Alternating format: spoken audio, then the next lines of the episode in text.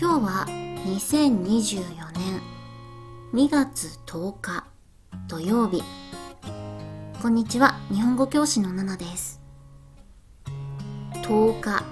大丈夫 ?10 日じゃなくて10日。今日のテーマは面白いと楽しい。何が違うの？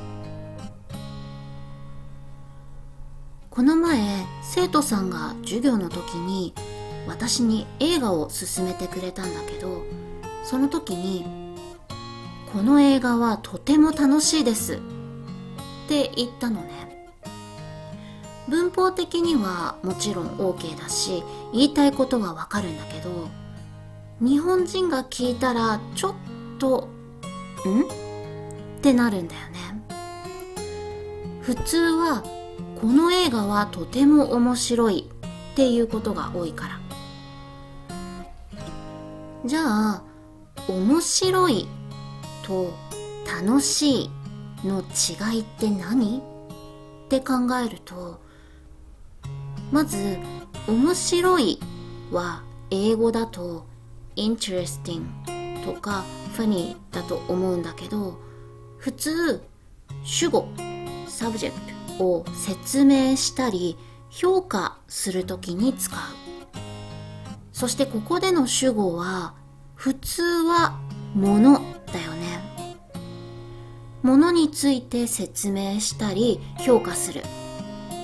例えばこの本は面白いって言ったらこれは本を説明評価してるよね。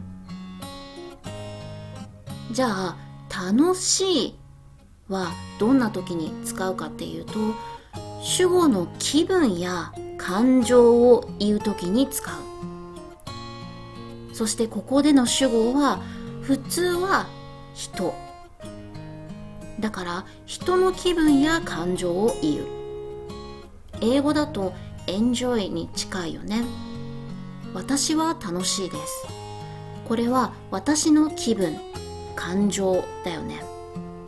私の生徒さんは I enjoyed this movie って言いたくてだからこの映画は楽しいですって言ったんだと思うんだけどこの場合はこの映画は楽しいじゃなくて映画を見て楽しかったとか楽しいの動詞楽しむを使って映画を楽しんだって言うといいかもね。